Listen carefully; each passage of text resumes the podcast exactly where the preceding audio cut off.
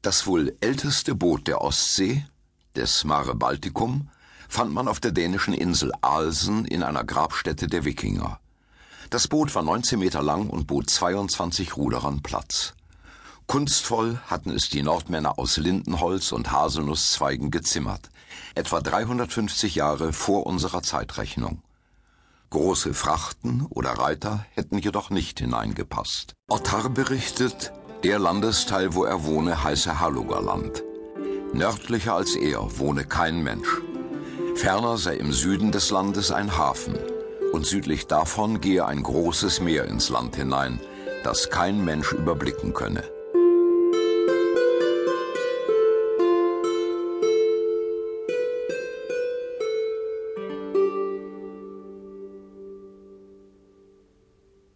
Otta, ein norwegischer Kaufmann, handelt auf der Ostsee mit Fellen und Walrosszähnen, die er in den Häfen gut verkaufen kann. Vor allem Haithabu, eine Wikingersiedlung nahe dem heutigen Schleswig, ist um 870 ein berühmter Marktort mit etwa 1000 Einwohnern. Kaufleute von fernen Ufern legen hier an, begutachten den Fisch, das Getreide, die Töpfe und Schalen, Felle und Leder. Sie wiegen die Waren, verhandeln die Preise und bieten ihrerseits Lebensmittel und Silber an. Es geht rau zu. Ein Gesandter aus dem damals schon hochkultivierten Arabien berichtet entsetzt, werden einem von ihnen Kinder geboren, so wirft man sie ins Meer, um sich die Ausgaben zu sparen. Die Hauptnahrung ihrer Bewohner besteht aus Fischen. Nie hörte ich hässlicheren Gesang als den der Schleswiger. Das ist ein Gebrumm, das aus ihren Kehlen herauskommt, gleich dem Gebell der Hunde, nur noch viehischer.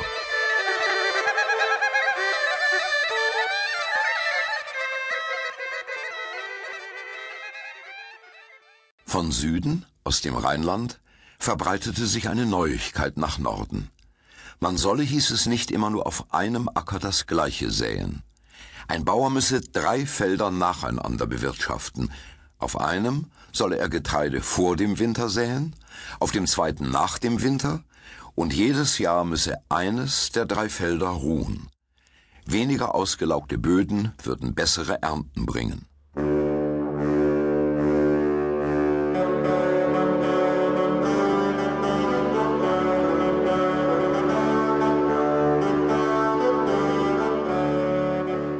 Langsam setzt sich um die Jahrtausendwende die Dreifelderwirtschaft durch.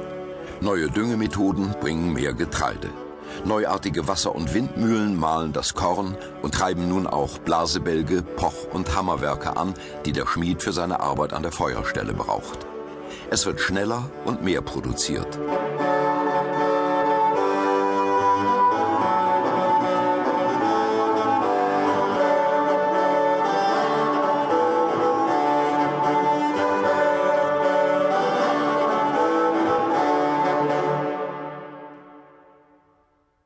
13. Jahrhundert leben in Deutschland etwa 14 Millionen Menschen. Zwischen Rhein und Elbe gibt es nun über 200 Marktorte. Sie liegen verkehrsgünstig an Straßen, Burgen, einem Bischofssitz oder an königlichen Gutshöfen. Sie sind die Keimzellen zukünftiger Städte. Die Kaufleute können gegen Zahlung eines Entgelts an den Fürsten oder Bischof ihre Waren lagern und Märkte abhalten. Das hat Vor- und Nachteile. Denn einerseits möchten die niederdeutschen Kaufleute in gesicherten Verhältnissen Handel treiben. Andererseits aber befürchten sie Einschränkungen durch Adel und Kirche. Sie möchten unabhängig sein und nach eigenem Ermessen ihren Geschäften nachgehen. Dieses gemeinsame Interesse führt sie zusammen und schließlich zur Herausbildung der Hanse Mitte des 12. Jahrhunderts. Vor allem an ausländischen Handelsplätzen bilden Kaufleute eine Gemeinschaft, die nach außen selbstsicher und geschlossen auftritt. Das macht sie stark und sichert ihnen geschäftliche Vorteile. Sie finden sich zu einer Art Kaufmannsgenossenschaft zusammen, ohne schriftlich fixierte Statuten. In der Heimat entsteht währenddessen ein Netz von Hansestädten, das von der Nordsee bis nach Reval und Dorpat und von Gotland bis an den Rhein reicht. Die Kaufleute errichten Handelshäuser, bauen Kirchen und bilden Gemeinden.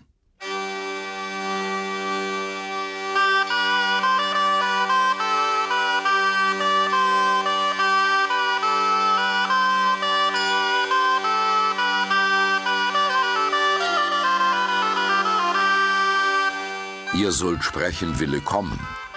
Der Jumere bringet, das bin ich. Alles, das ihr habt vernommen, das ist gar ein Wind. Nu fraget mich. Ihr sollt mir willkommen sagen. Denn der euch Neues bringt, das bin ich. Alles, was ihr bisher gehört, ist ein Nichts. Jetzt aber fragt mich.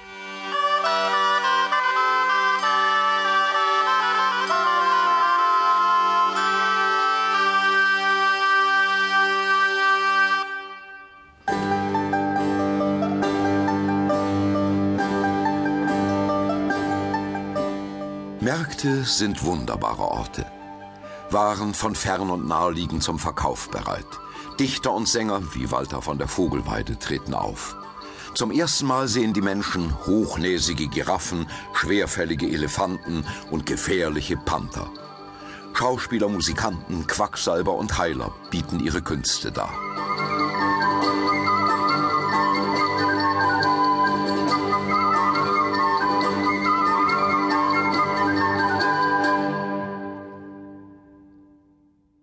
Das Wechselspiel von Angebot und Nachfrage führt die Kaufleute zusammen. Getreide kommt aus Mecklenburg, Holz aus Norwegen und Preußen. Es wird für den Bau von Häusern, Schiffen und Fässern importiert. Aus dem Rheingebiet kommen Metallwaren.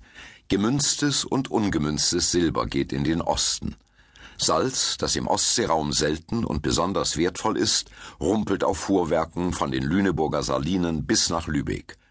Dort laden Hafenarbeiter die gut verschlossenen Fässer auf Schiffe um, die gen Norden nach Schonen und nach Gotland segeln.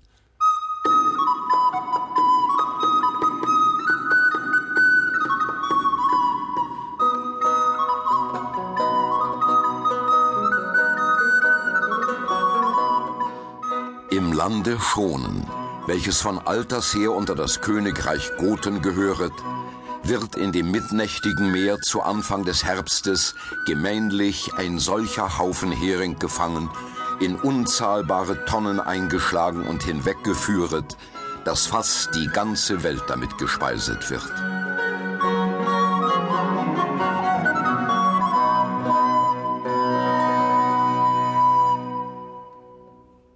Mit Fässern voll eingesalzener Heringe kehren die Fernhändler nach Lübeck zurück. Von dort geht die Reise für die begehrte Fastenspeise weiter an den Rhein, nach Flandern und England. Salz ist das weiße Gold der Hanse, der Hering ihr Silber.